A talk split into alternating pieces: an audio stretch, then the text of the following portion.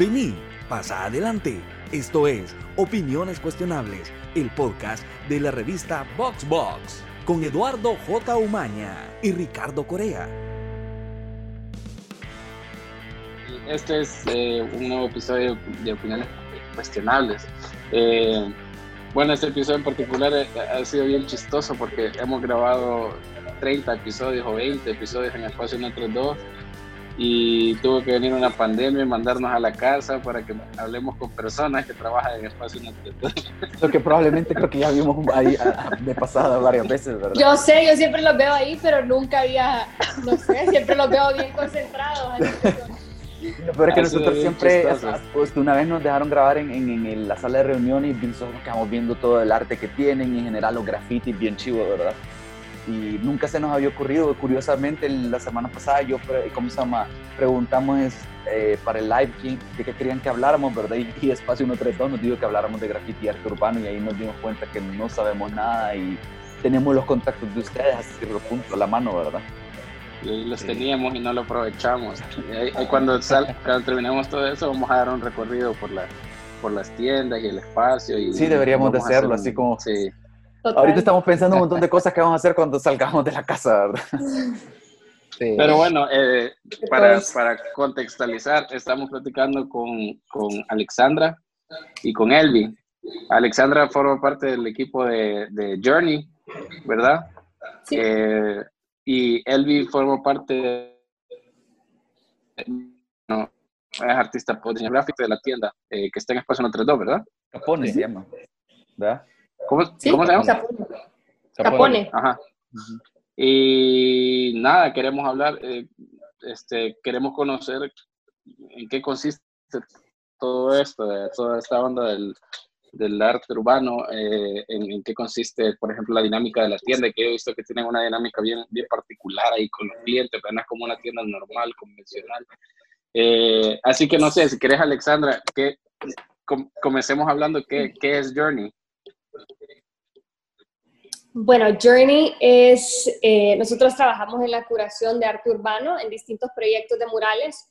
Entonces, eh, nosotros trabajamos con un grupo de artistas y con distintas marcas. Entonces, lo que hacemos es desarrollar murales para los clientes con los que trabajamos. Y con uno de los artistas que trabajamos y que comenzamos a trabajar desde el 2017 fue con Elvi y em, comenzamos a desarrollar una relación y así cuando, cuando se estableció Espacio 132 nos pareció en, en buen inglés un no-brainer, era, era, mm, obvio que teníamos que, que, aliarnos y trabajar juntos por el movimiento del arte urbano, incluyendo su tienda Capone como parte de, de la casa que tenía el enfoque de, de arte urbano y, y graffiti eso, les quería, preguntar, porque cuando uno llega a Espacio 132, para los que no han ido, eh, uno entra y hay arte por todos lados, desde graffiti en las paredes hasta arte, hasta piezas de arte, entonces en las paredes también, o sea, ya sea colgado o pintado, ¿verdad? Entonces es, le da una identidad única al lugar y resalta, resalta un, un montón. Entonces, eh, a mí me pensaron, no sé, tengo la duda de qué tan vinculadas están las dos, el, el, el, origen del, de, las dos, de los dos proyectos. Bueno, definitivamente eh, van de la mano. Eh, les comentaba que nosotros comenzamos a, o comencé a trabajar el tema de, de, murales en 2015 en Barcelona y en 2017 me volvimos a El Salvador ya estando en El Salvador, eh, notamos de que hacía falta un, como un punto central, porque eh, teníamos, por ejemplo, Elvi que distribuía los materiales, entonces con él vemos todo el tema de materiales, en el 2017, vea, pensando en ese contexto. Eh, ah. Con Elvi los materiales, luego, por ejemplo, teníamos que reunirnos con clientes y no había un lugar donde podíamos trabajar de manera cómoda. Por ejemplo, cuando uno trabaja en los murales, tenés que presentar el render, hacer una sesión en el cual se, se habla con los clientes de qué es lo que quieren que el mural significa para ellos, como un tema un poco más de, de marketing, por así decirlo, mercadeo. Entonces, eh, a raíz de, de, estar trabajando en los murales, identificamos que hacía falta un lugar o una base donde podíamos estar todos y donde se podía como centralizar este, el movimiento en un, en un lugar, que es justo Espacio 132, y, y, me encanta que exista, porque es un lugar como accesible, un lugar donde todo el mundo puede ir tranquilamente, eh, la vibra es excelente, entonces eh, así fue como nace eh, Espacio 132. Ahora el, el Espacio 132 ahora ha tomado su propia vida, eh, pero sí definitivamente que nos complementamos entre Journey y Espacio 132. Y por ejemplo, eh, Capone, ¿cuál es, eh, cómo nació, cómo empezaste vos a vender esos productos, cómo, cómo fue todo el imagino, proceso pero, para llegar hasta donde estamos? Perdón, Ricardo, yo, yo, me imagino, agregando tu comentario, me imagino que eh, esto tendencia de hacer grafitis para decorar, hasta en el cine, creo que hay, en, Cinemark creo que hay uno. No sé sí, si sí, nosotros lo hicimos. Ah, es cierto, Entonces, es cierto. Eh, o, el de, o el de, ¿cómo se llama? El de la craftería, de, no, no También, sí, él o era sea, un artista internacional, Birdcap. Y TNT también trabajó en eso. Ajá, entonces, eh, eh, es bien increíble que a un tiempo acá eh, se está impulsando la idea o rompiendo el paradigma de que el graffiti es solo para callejeros, que es arte realmente, ¿verdad? Totalmente. Entonces, me imagino yo, abonando la pregunta de Ricardo, el, eh, ha de haber sido complicado antes conseguir equipo, no sé si por el material, no sé si por ahí comenzó la idea. Fíjate que, bueno, cuando yo inicié en el 2006, totalmente no había nada de material, solo pintura de ferretería que era bastante mala, pues, y, y, y contás con una gama de 15 colores agradables o que se puedan utilizar. Ah. Entonces, en el 2017, perdón, 2007, eh, vinieron unos amigos de Guatemala y ellos traían Montana de Guatemala. Ellos la importaban, ya había una tienda allá que la traía de Estados Unidos. Entonces, inició el enlace y con otro amigo dijimos, algún día vamos a traer y todo esto. ¿verdad?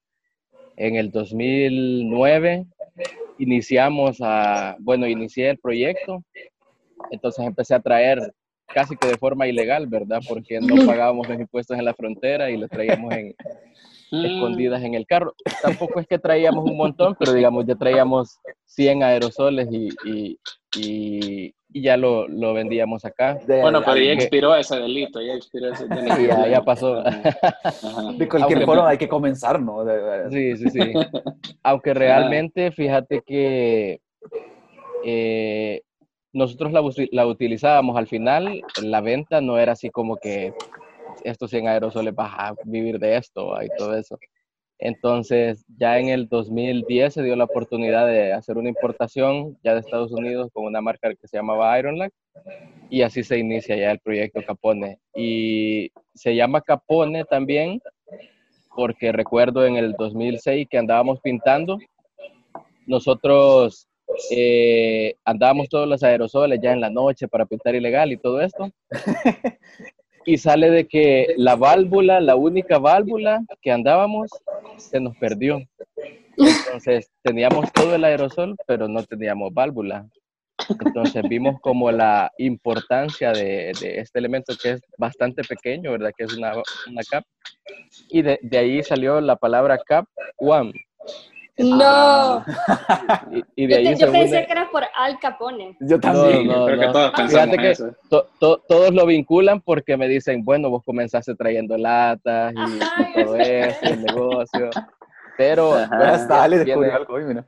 ajá, pero viene, pero viene de ahí. Entonces de ahí nació la palabra, eh, nació el nombre y funcionó bastante. Entonces de ahí comenzó como eh, el impulso, hacíamos las entregas en línea y todo esto. Ya la vinculación con, con espacio, creo que desde el primer proyecto que tuvimos eh, con Ale, Ale es una persona bastante cariñosa, amable, eh, buena vibra realmente.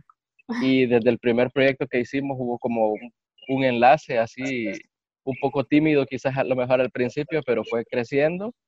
Y recuerdo que cuando ellos tomaron la casa, el espacio, creo que fui de los primeros en que me dijeron, mira, poné un stand aquí y, y si quieres nosotros te las vendemos. Ah, yo le dije, me sacaban canas verdes esas latas. Sí, porque yo le dije todavía, su, sus ganancias no creas que, o sea, creo que a veces hasta perdían porque dejaban el, el, el mueble solo y, sí. y, al final me decía, mira, es que no me cuadraba una, yo les estuve contando y todo esto, ¿no? Ale, la verdad es que fue un gran apoyo y ahí fue que nació.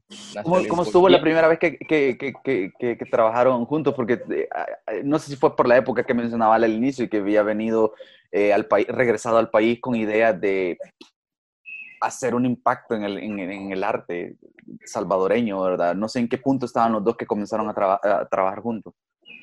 Em, quiero como aclarar que sí, claro, yo- nosotros queríamos hacer un impacto en el arte salvadoreño, pero nuestro, mm, que creo que le da como más valor a lo que pasa acá, nuestro objetivo siempre era regresar a Barcelona. Según nosotros veníamos Ah. solo unos meses acá a El. Salvador, pero vimos la calidad de arte salvadoreña y a raíz de eso fue que nos quedamos.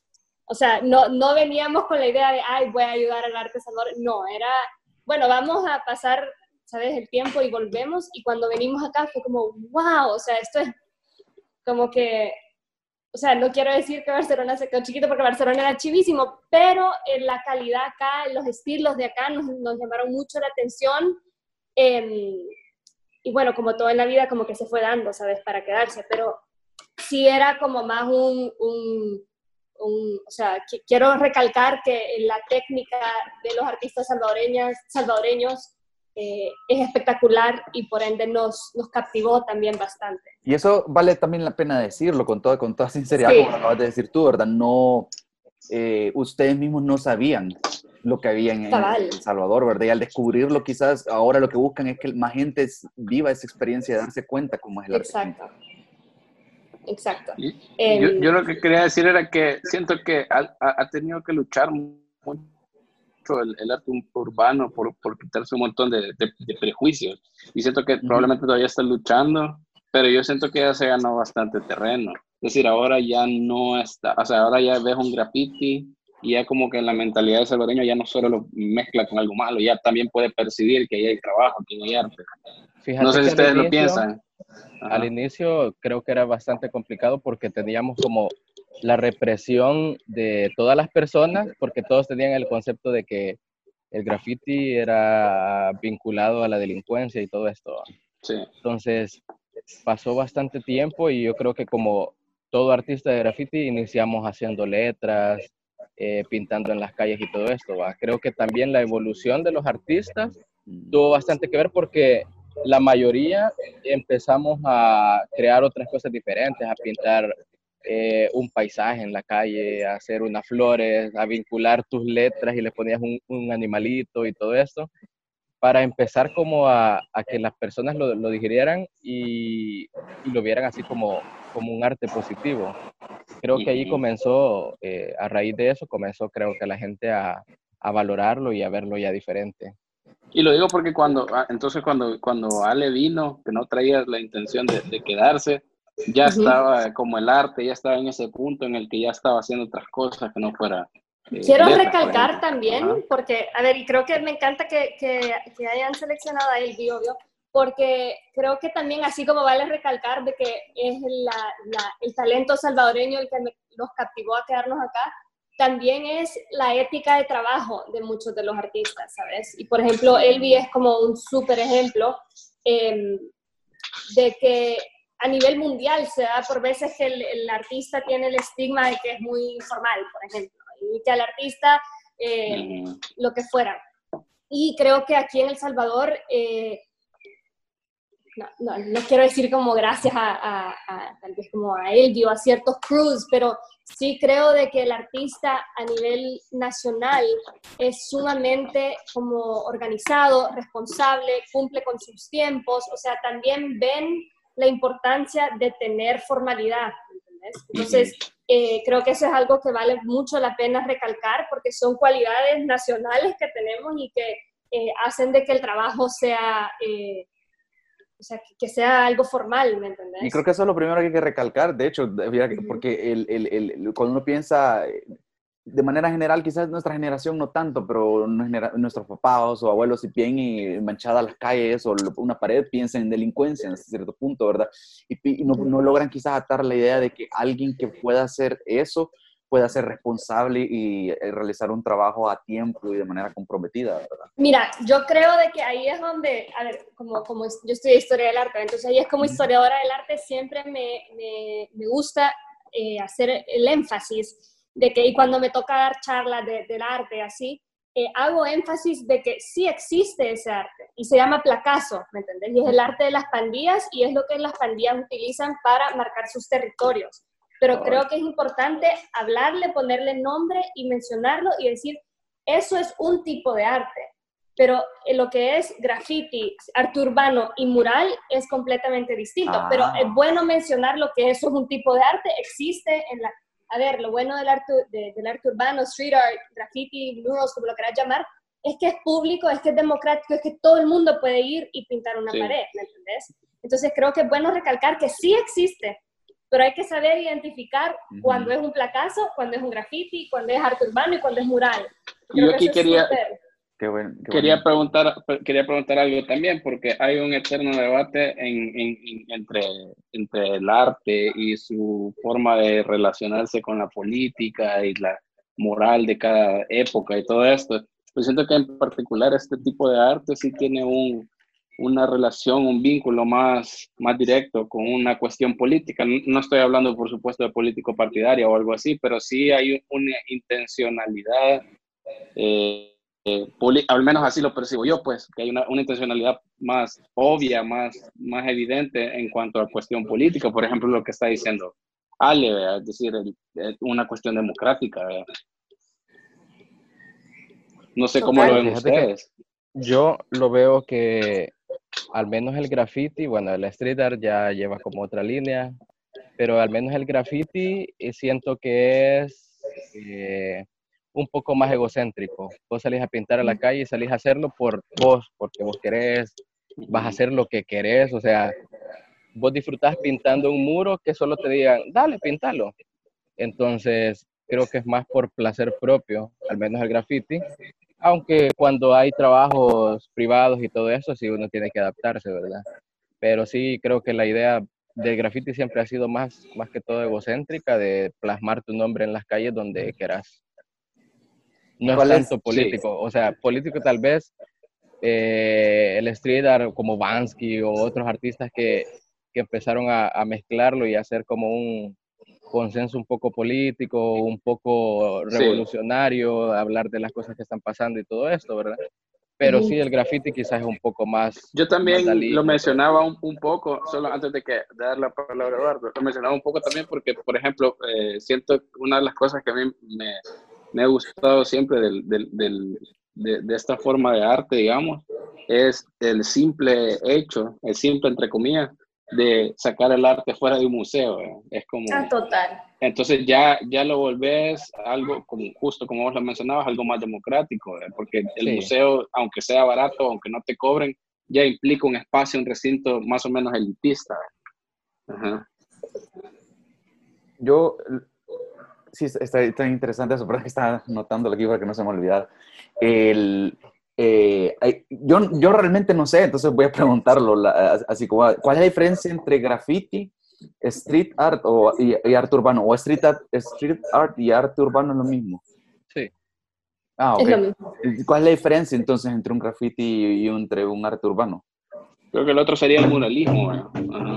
Mira, yo los, yo los, si querés, yo, como yo los veo y después TNT vos me echás, porque es bien interesante notar cómo eh, depende de donde uno está, es como uno lo va viendo.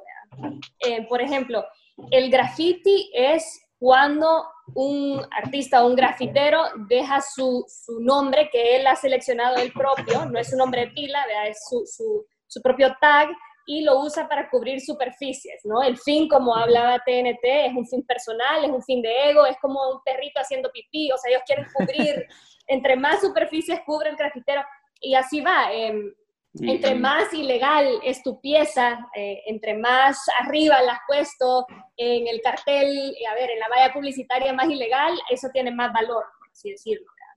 Es un fin cabal, bastante ego. Dentro de graffiti, hay tres tipos, que es el tag, que es únicamente el nombre del artista, Luego está el throw up o el bombing, que son dos colores, y es cuando lo hace un poco más, el, más eh, las letras más formadas, y luego están las piezas, que ya las piezas son estas, estas obras espectaculares que uno ve, de que llevan las letras a tres colores y demás. En espacio teníamos uno de West, lástima que, que, que lo quitamos, pero eh, porque son efímeros, ¿verdad? También la efímera, lo, efímero es parte de.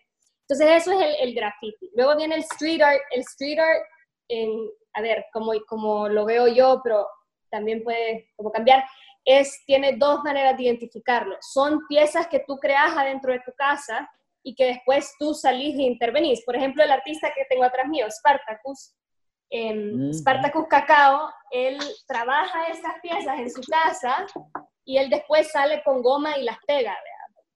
Entonces, ya casi siempre tienen ya otro mensaje, ya son imágenes, o sea, ya no es solo letras. Entonces, la, la, mayoría, el, el, la persona que los ve, quienes vamos caminando en la calle, conectamos diferente a street art que a graffiti, porque el street art ya es, o el arte urbano, ya son imágenes, por así decirlo, ya no es solo letra, ya hay caritas alegres, ¿me entendés? Entonces, ya es otro, otro, otro tipo.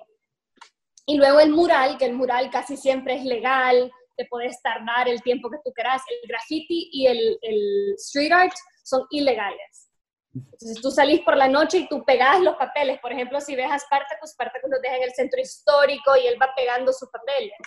Si vos ves el graffiti, igual, son, son taggers, son grafiteros que salen de manera ilegal con el fin de ir marcando su territorio.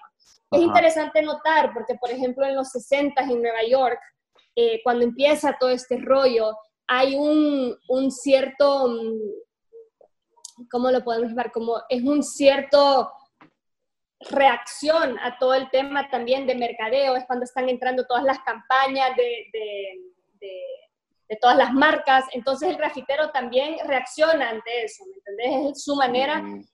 aquí en San Salvador creo que funciona distinto, pero me voy otra vez al contexto de Barcelona, porque era donde, de donde venimos y donde se veía distinto. Eh, el grafitero, por ejemplo, tagueaba siempre lo de Sara. Cada vez que Sara, la, compañía de ropa, con el mm. tema de fast fashion, de la, de la, ropa, de la moda rápida y con el tema de Manso Ortega y demás, eh, ellos salían y era lo primero que, que tagueaban, ¿entendés? Que le hacían el graffiti. son como reacciones, por así decirlo. Y bueno, el mural es algo legal y que tú tenés una comisión, puede ser que te han pagado, eh, casi siempre eh, tenés el tiempo, distinto. No sé si TNT tiene Fíjate igual. Eh, sí, sí, sí, no, no, está bien acertada la Ale. Eh, otra de las cosas también, digamos, el graffiti es totalmente aerosol. Entonces, el street art ah, puedes ocupar muchas más herramientas, el pincel, puedes ocupar este, impresiones, puedes ocupar la brocha y todo esto. Es una de las cosas que, que, que hace como la diferencia. Aunque de ahí todo lo que está diciendo la Ale está bien acertado. Por ahí va. El muralismo, por ejemplo, ahí entran, ahí entran eh, figuras así como tipo Diego Rivera y toda esta gente así más eh, formal, digamos. Eh, no, no, quiero decir, no quiero decir formal, pero pues que más aceptado, de un arte más convencional, digamos. Sí, digamos que el muralismo, bueno, si hablamos de muralistas como Siqueiros y toda esa gente mexicana, este, al menos en el país, yo creo que no se practicó tanto, por decirlo así. O sea, hay bastante poco el registro que tenemos. Creo que hay más graffiti ahora que, los murales eh, de artistas. Pero sí, el muralismo sí mayormente fue con pincel. Incluso puedes hacer muralismo con, aerosol. Este, yo creo que no, no varía, lo, lo único que, que, cambia es la técnica que estás ocupando pero sí, este, ahora en día ha crecido bastante, eh, gracias a los artistas de graffiti que también han impulsado mucho el muralismo, creo que hay que decirlo. Yo de hecho, a, mí, que bueno, no, no conozco tanto, pero, pero a mí no se me ocurre ningún muralista salvadoreño. Ahí tenés uno enfrente. o sea, me refiero en el sentido clásico, así como decir Siqueiros o Diego Rivera, de los, de los pintores consolidados. Pues, fíjate que hay varios, pero yo creo que también hay que remontarnos a esa época que tenían como los conflictos armados, venían de, de, todo esto de la guerra. mayormente lo que vimos después de la guerra creo que era la, la Brigada Limón haciendo sus, sus grafitis de protesta, ¿va? Y, antes de esto teníamos graffiti, eh, murales, perdón, de personas como Álvaro Cermeño eh, y, otros artistas que, que, también son bastante buenos, o, o, Fernando York y todo esto, pero eh, mayormente ellos, ellos, yo creo que también es la edad que van, que van adquiriendo tanto como artista como persona. Al menos Álvaro Cermeño se dedicó a, a, a ser este, eh, profesor de la Escuela de Artes y, de, y del CENAR. Entonces también eh, Fernando ya sus obras eran bastante cotizadas y, evolucionaron tanto. Entonces todos estos artistas eh, ya no salían tanto a hacer muralismo eh, a las calles, quizás porque ya estaban haciendo producciones privadas o para otros países. Entonces creo que es parte de la evolución también. Ahora, quería también... Aparte, aparte incluir, incluir este pedazo, aparte que El Salvador no ha sido uno de los países que ha puesto, porque digamos, acá para una obra como una obra de la del MOB, que es un paso desnivel, hay un 1% que tiene que ser dedicado al arte, que no se sabe, pues, pero sí ahí está. Entonces, por eso es que ahora los pasos, Sí, por ley, es un decreto de ley. Por, eso es que ahora ves los pasos a desnivel, digamos, el paso a desnivel al jaguar, ya ves una escultura o algo, que ahí se invirtió eh, en teoría. Entonces, antes, eh, como que esto no se daba, digamos, el apoyo al arte era súper bastante complicado, o veías y decías, no, hombre, pero este va a ser un dibujo y quizás lo va a hacer en una semana, no le podemos pagar tanto, pues, o sea, va a ganar lo, lo que va a ganar una semana, un trabajador normal. Entonces no estaban como dándole este valor eh, a, todo lo que el artista había recorrido o había pasado. Creo que eso ha pasado también anteriormente. Eh, yo lo que quería, ahorita que, te metiste con, ese tema también, a eso iba, antes de empezar a grabar y de hecho antes de que, de que vinieras, el, estábamos hablando un poco eh, que, el, que, el, trabajo de, de, curaduría es un trabajo que, que, está como con un pie en el arte y otro pie en, en, lo económico, en lo, en lo, financiero, que son cuestiones que los artistas a veces no, pues no quieren ver, o no, no es que no quieran, sino que no es su fuerte, son los artistas, no tienes por qué saber vender. Y para en, en ese momento es donde entran figuras como, como la de los curadores, como la de como la de Ale. ¿Cómo funciona aquí este? Porque la idea generalizada es que aquí no existe un, un mercado, voy a decir, para ese tipo de cosas, pero, pero creo que sí lo hay.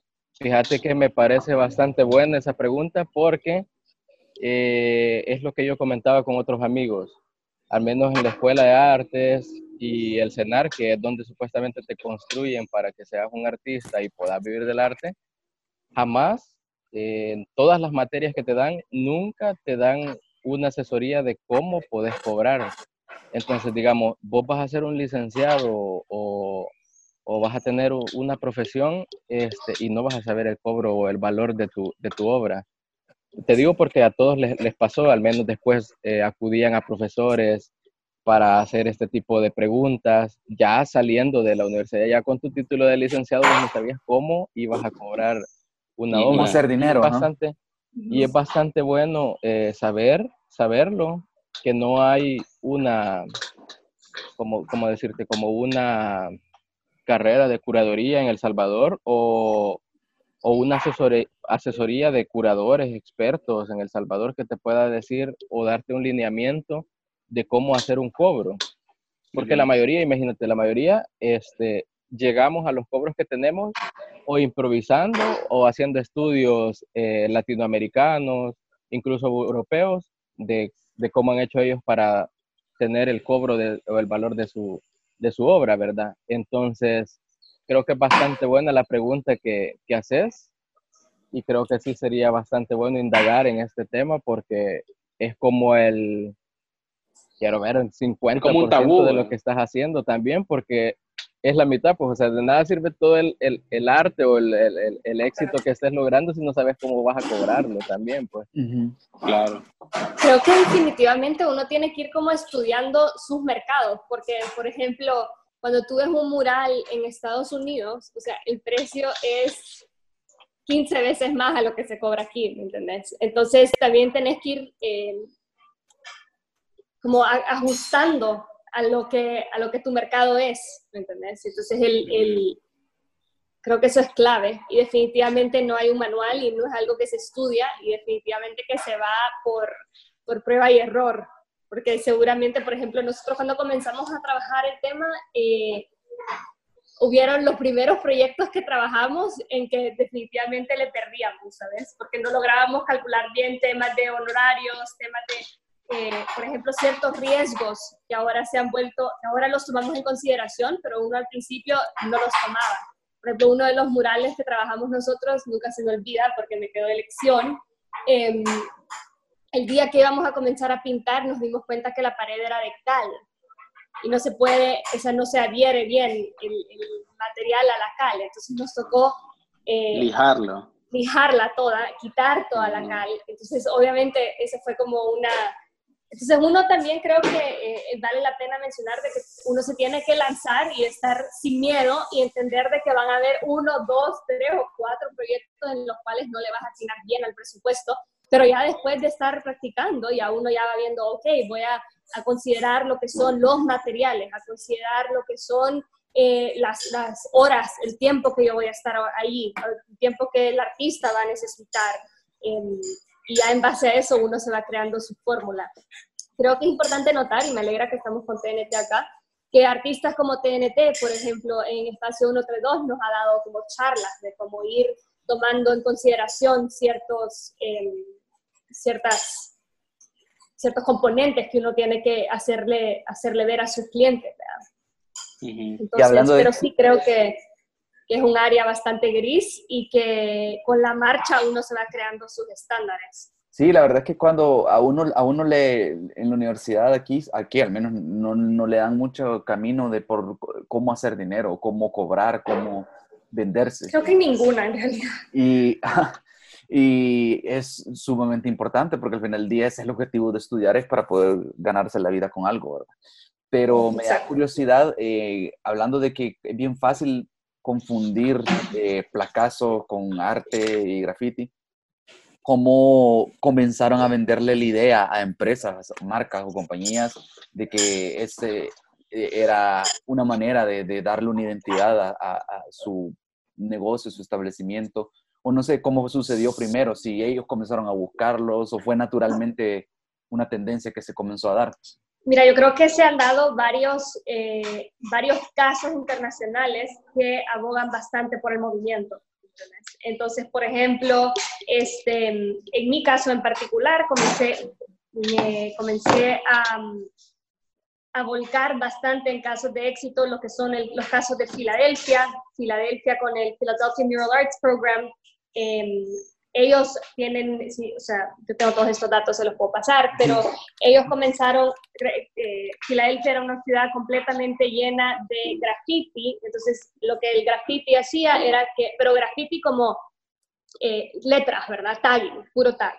Eh, y se empezaron a notar de que el turista no llegaba a Filadelfia porque la ciudad estaba sucia ante los ojos del gobierno y demás. Entonces ellos contratan a una curadora que todavía está ahí, se llama Jane Golden, y con Jane comienzan a darle, a transformar Filadelfia, a limpiar Filadelfia y se anexan con lo que son los grafiteros. Entonces ellos vienen y dicen, eh, eran cornbread, eh, se me ha olvidado, pero entre uno de ellos cornbread, que les dicen, ok, entonces nos afiliamos y ahora en vez de vos estar haciendo graffiti, yo te voy a dar un mural de 10 metros y tú lo vas a pintar ahora Filadelfia es como capital de murales a nivel mundial con este programa que es del gobierno y que estadísticamente han visto de que al tener los murales hay un influx de turismo, hay un influx para la economía de tener la ciudad así.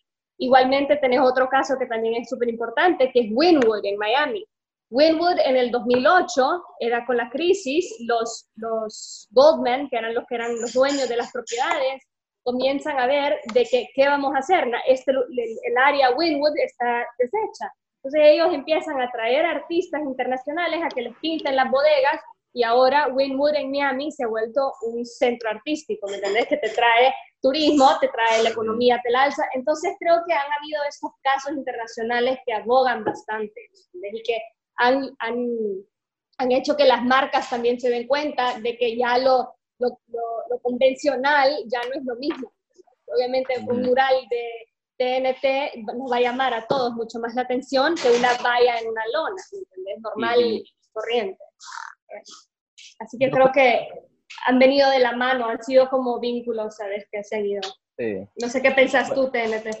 En El Salvador eh, ha sido bastante, bastante complicado en ciertas partes, ¿verdad? Por eso de los estigmas y todo eso, pero algunas de las marcas, como por ejemplo, no sé si recuerdan cuando hacían el territorio Spray, eh, o Red Bull que hacía sus eventos, entonces empezó a, a digerir un poco y meter el graffiti como, como otro tipo de, de, de, técnica o entretenimiento, ¿verdad? Durante todo el proceso. Entonces ya después empezaron eh, cosas como Itmo Music, eventos ya de, de, de, Sony que, que, que, iban a hacer el lanzamiento de una marca y empezaban a ver el graffiti también, porque digamos, la diferencia de, de hacer graffiti es que tardas menos.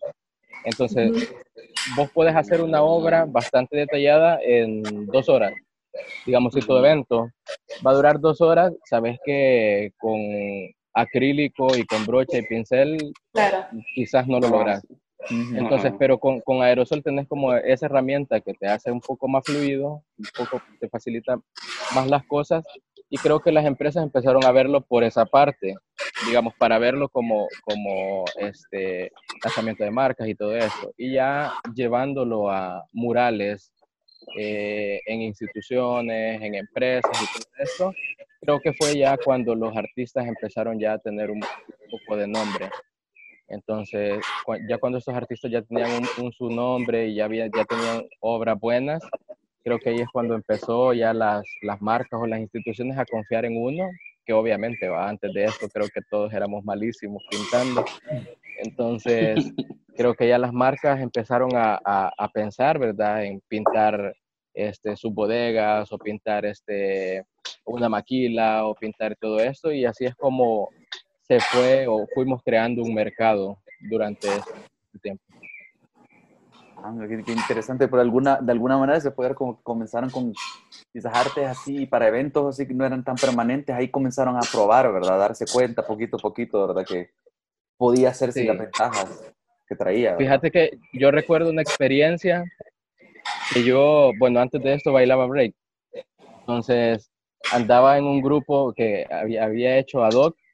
Entonces recuerdo que eh, me, me, dijeron, mira, te vamos a dar este espacio, pero por favor no la cagues. O sea, te estaban dando el, espacio, sí, pero limitate, ¿va? No, no, no te vayas a pelar.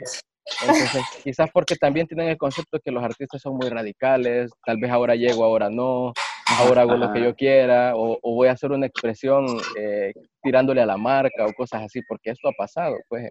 Sí, claro. Entonces las empresas como que tienen eso. ¿va?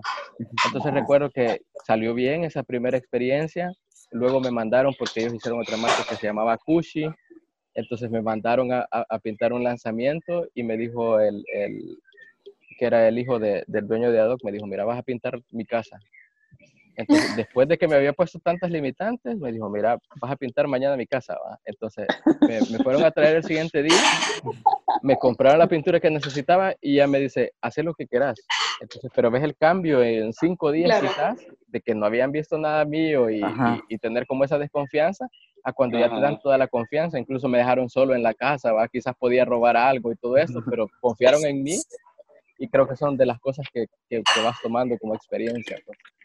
Supongo que ahí es donde entra lo que, lo que hablaba eh, Al al principio, de la ética del trabajo, que al final claro. es, lo que, es, lo que, las marcas eh, miran, eh, porque bien que mal están protegiendo sus intereses, pues, pero, pero si ven que, que está respondiendo, ahí vas. Así es.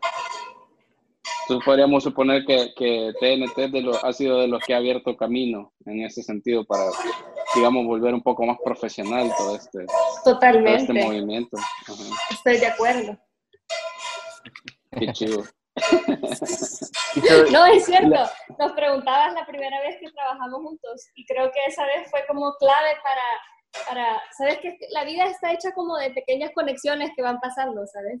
Y, y eh, cuando uno conoce a alguien, cuando como que no conoce y es una, primer, una primera, la primera vez con la que estás trabajando con esa persona, hay un montón de como indicadores que, que uno va, va, va viendo, o sea, como humano, va diciendo, ok, está, eh, sí, no, no sé cuánto, cómo va la cosa, y creo que la fluidez que tuvimos desde un principio al trabajar, eh, pues creo que es lo que me hace a mí respetar bastante como el movimiento y respetar a todo el grupo artístico, porque la, la ética de trabajo eh, definitivamente es, es, muy buena acá. Y los... Y ahora, ajá. Ajá. ¿Qué pasa? Es que está, está, está, pensando que hemos hablado mucho de, de, de, del trabajo que hacen con eh, murales y un poco del, del, arte urbano y todo eso, pero en, en, en sí, ¿cómo se llama?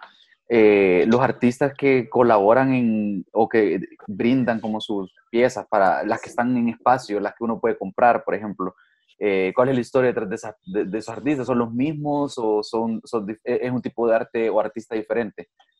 Eh, te comento, la galería como tal nace, es que todo va vinculado, ¿no? La galería nosotros comenzamos a, a, a, darnos cuenta de que aquí en el país es muy difícil tener acceso a las galerías establecidas, ¿no? Es como, eh, es un gremio bastante fuerte y es bastante, o sea, es un proceso llegar ahí. Entonces, nosotros, de, de, yo vengo de una cultura donde... Eh, tiene que haber esta libertad o tiene que haber este ecosistema que permita que el artista eh, muestre su arte, que, que, tenga la libertad de crear como quiera y de tener como un acompañamiento del curador, ¿me entendés? Una de las razones por las cuales yo personalmente como historiadora del arte decidí en, en, involucrarme en arte urbano, graffiti, murales, es por la libertad que trae este movimiento, ¿me entendés?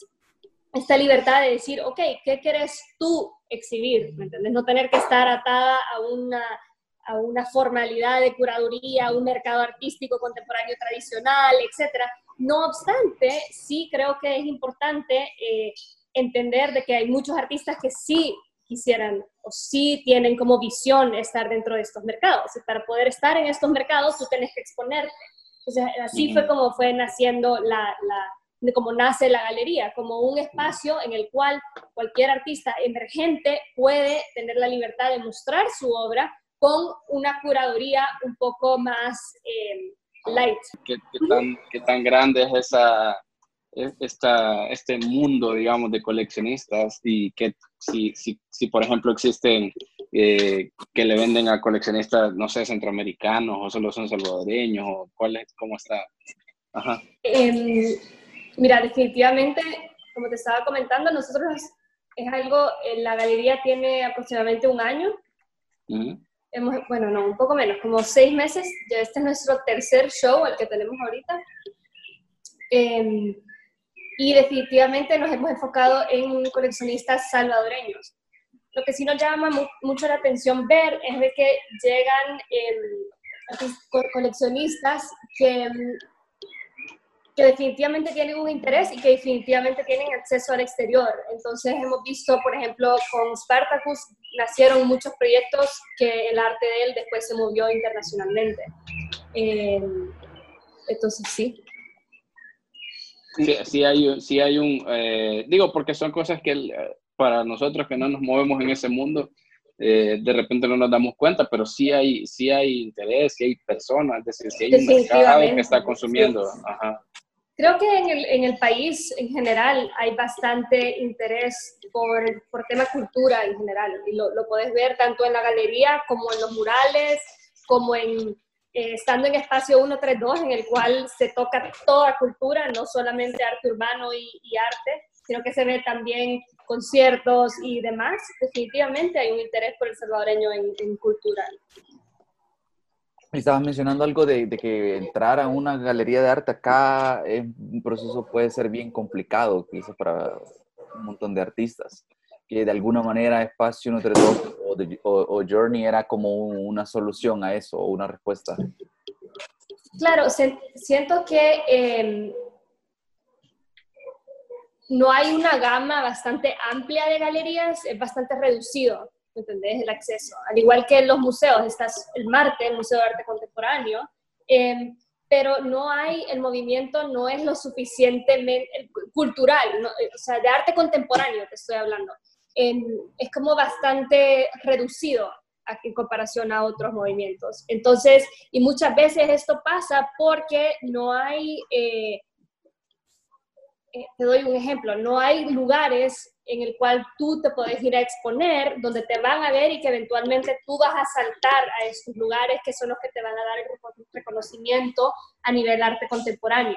Entonces sí, en Journey the Gallery tratamos de que sea este trampolín en el cual tú tenés acceso, porque el espacio tratamos que sea eh, eh, un lugar súper abierto. En nuestra filosofía de, de curación, nuestra filosofía de, galeristas, también es de dar acceso y ser sumamente abiertos, siempre atados a lo que les mencionaba previamente, ¿verdad? Que haya un hilo conductor dentro de, dentro de lo que tú vas a exponer, que haya una ética laboral, que seas alguien responsable y con el cual se puede trabajar, ¿verdad? Esos son componentes obviamente evidentes, obviamente necesarios, que tu arte sea contundente, em, pero en base a eso también nosotros somos sumamente abiertos. Entonces sí creemos que esta galería que está, la que, está dentro de Espacio 132 sea esta plataforma en el cual si tú nos presentas un plan de, exposición con fuerza, eh, pueda ser el lugar donde tú te das a conocer para que estos establecimientos de arte contemporáneo, ya venga sean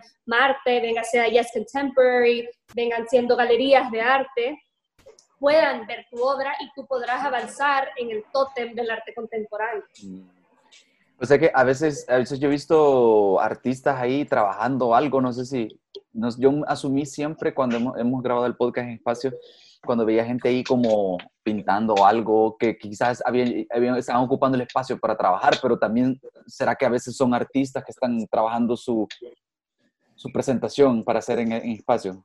Creo que eso es lo, lo lindo de, la, de espacio, de que eh, ves eh, ambas, por ejemplo, ves varias corrientes. Por ejemplo, tenés los inquilinos, por ejemplo, Gabriel Granadino, Soma, que son gente que, Jonathan Lajera, que está ahí establecido y ellos están trabajando sus propios proyectos, ellos simplemente son inquilinos. Pero al mismo tiempo en Espacio 132 si tú estás trabajando, ya sea en un proyecto con, la galería o un proyecto de murales, es un lugar donde tú te puedes ir a trabajar, usar internet y desarrollar ahí tu concepto, ¿sabes?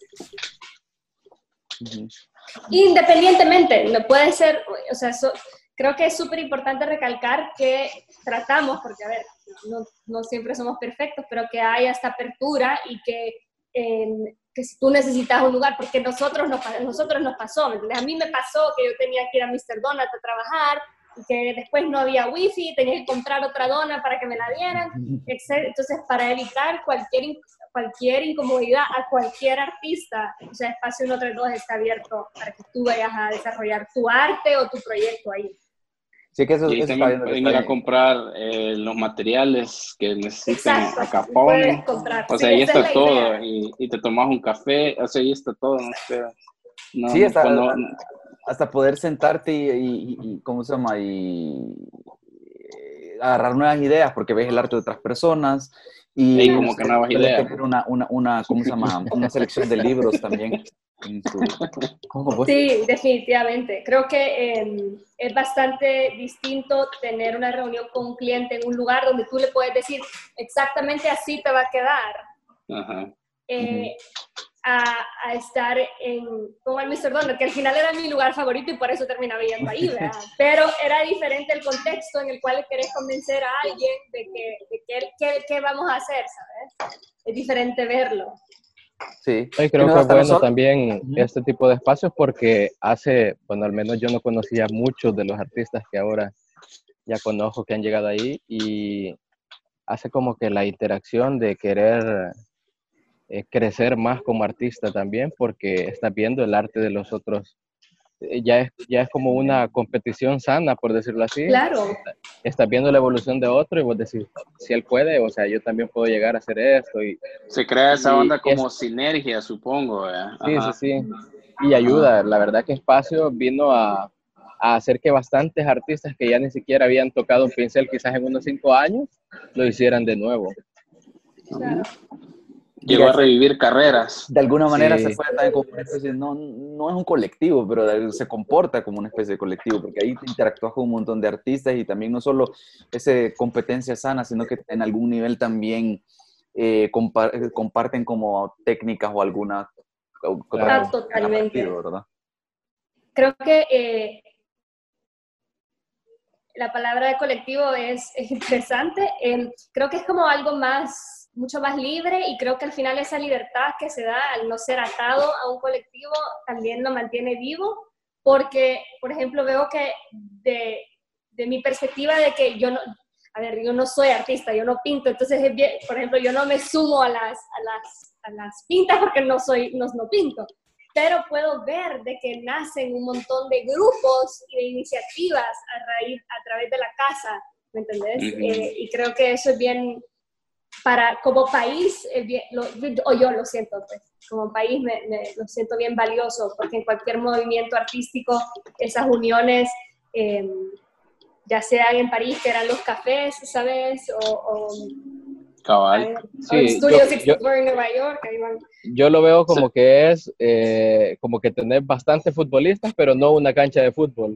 cabal. Entonces, nosotros no teníamos, no teníamos un espacio donde, donde podamos ver más artistas, podamos crear, Sí. podamos crecer también, pues, porque el espacio ha ayudado bastante al crecimiento de todo esto y es bastante bueno, la verdad.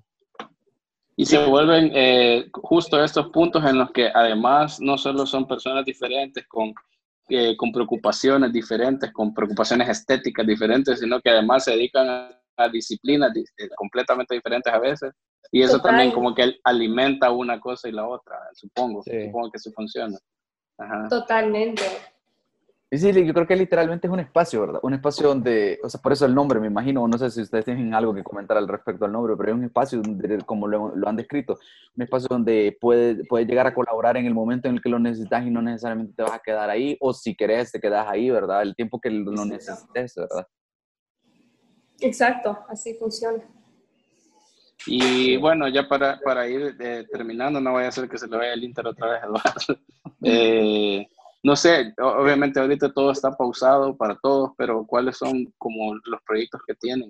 O, o- o qué es lo que podemos esperar de tanto de Capone como de TNT o como de, de Ale y de, y de Journey?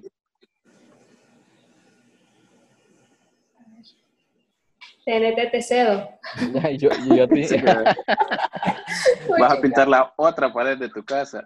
Sí. bueno, creo que por ahora eh, bastantes de los proyectos que ya se tenían se pusieron en pausa, ¿verdad? Hasta saber cómo va a solucionar, se va a solucionar todo esto, pero, eh, y sobre todo porque algunos de los, bueno, la mayoría de proyectos eran fuera del país y ahorita ah, está súper Sí, complicado. qué yuca, qué feo. Enton- ajá. entonces creo que por ahorita, bueno, por mi parte creo que hay que esperar qué qué va a pasar y seguir practicando en casa, seguir eh, dibujando mientras se pueda y, y creando nuevas, nuevas ideas. Entonces, o, o nuevos conceptos, vaya. O sea Entonces, que, sí, o sea que ya, está, ya está eh, exportando tus servicios a, países de aquí de cerca, de Centroamérica. Eh, sí, total, Europa, Ah, este, Europa. Estados Unidos, ajá. Puta, qué chido. Este, Entonces, pero sí, por ahora hay que ponerle un poco de pausa. Aunque fíjate que, vaya, eh, el, el arte tiene como el... Ahora lo de las redes sociales ayuda bastante. Por ejemplo, vos publicas un lienzo Ajá. en Instagram y te está viendo gente de todas partes del mundo. Entonces, esto hace que la mayoría de compradores eh, que tengas sean de diferentes países. Pues no, no necesariamente. Yo creo que en lo personal, eh, en lienzo he vendido más fuera del país. Eso te iba a de- decir, de otra instancia, ¿verdad? En la que, en la que de nuevo, lo- el arte, la ah, lo artesanal, lo, lo, lo hecho por las personas de un país, eh, eh, lo, lo está viendo afuera antes que el mismo salvadoreño lo vea, ¿verdad? Sí, sí, sí. Entonces creo que por esa parte eh, no sé qué tal va a ir, pues, porque ahorita no, no he estado como en la producción de, de venta, pero sí creo que va a seguir siendo bastante bueno, pues hasta ahorita he estado haciendo ilustraciones y todo esto por encargos y sigue el movimiento bastante bien. Chivo. ¿Y Ale? Eh, bueno, nosotros igual creo que un espacio definitivamente está pausado, la galería también por ahora, eh, pero definitivamente es ir reenfocándose de manera virtual. Pues a mí creo que todo, todos a nivel mundial estamos reenfocando el rubro artístico a más a, eventos más virtuales, a trabajar de formatos digitales, eh, porque, a ver, creo que cambios siempre van a haber y uno tiene que irse ajustando y adaptando a lo que, a lo que la vida te tira. Y esto es interesante ver que es un cambio mundial, entonces creo que veremos cómo el movimiento en general a nivel mundial se, se adapta. A todo esto. Muchas gracias por, por, por, haber estado aquí con nosotros, eh, por haber aceptado nuestra invitación y ya nada más, ¿a dónde los puede contactar la gente? ¿A través de qué redes sociales? Eh, bueno, definitivamente a través de Instagram, creo que es en el que somos más activos. Pueden encontrarnos a través de Journey Urbano, también en Espacio 132, siempre nos estamos ahí conectados. Entonces, cualquiera de esas dos herramientas funciona. Eh, y a mí como Capone Shop, digamos, si quieren buscar la tienda, está como Capone Shop con K. Y en lo personal como tnt.es de El Salvador. En Instagram, en todas las redes. En Instagram, Instagram y Facebook. Ah, va. Pero mayormente Instagram es la herramienta que Sí, claro, lo, más visual. No sé si quieres agregar algo, de verdad. De alguna manera, eh, vamos a tener que regresar a, a, a, la normalidad, pero creo que va a ser un nuevo normal para todos, definitivamente. Ojalá que en algún momento nos permita regresar a Espacio 132 y saludarlos personalmente, ¿verdad? Que ya nos conocimos digital, ¿verdad? Porque nosotros también, eh, eh, ese espacio creativo, pues vemos la importancia o el impacto que está teniendo en la cultura, en el arte urbano y graffiti en El Salvador, ¿verdad? Para los artistas, pero para nosotros también vale la pena de mencionarlo antes de despedirnos. Para nosotros también resolvió esa misma necesidad como la que le mencionaba. Nosotros nos estábamos pensando, eh, donde nosotros nos grabamos no, no podíamos recibir invitados, entonces estábamos en esa disyuntiva de dónde podemos trabajar, ¿verdad? Y realmente nos sentimos muy bienvenidos en Espacio 132 ambiente bien creativo y como se llama y sí se genera ese, esa, hasta nosotros que no somos artistas nos sentimos como que un lugar bien eh, abierto para, para, trabajar. Hay varios, varios invitados que tuvimos pensaban que nosotros pagábamos ahí cierto alquiler y le decíamos, no, pues si quieres venir, te tomas un café y estás aquí. Varios dijeron que iban a, regresar. No sabemos si lo hicieron, ¿verdad? Ajá, pero al menos... Te preguntar ahí sin espacio. Ya vamos a preguntar, ajá. No, pero muchas gracias por, por, por su tiempo y, en general por el trabajo que hacen, por, por el arte en este país. Sí, gracias a ustedes. Y ojalá nos podamos, nos podamos ver pronto en persona. Ojalá. Nos vemos pues. Y eso, nos vemos. Gracias. Chao. Ya estuvo. Esto fue Opiniones Cuestionables, el podcast de VoxBox. Hasta la próxima.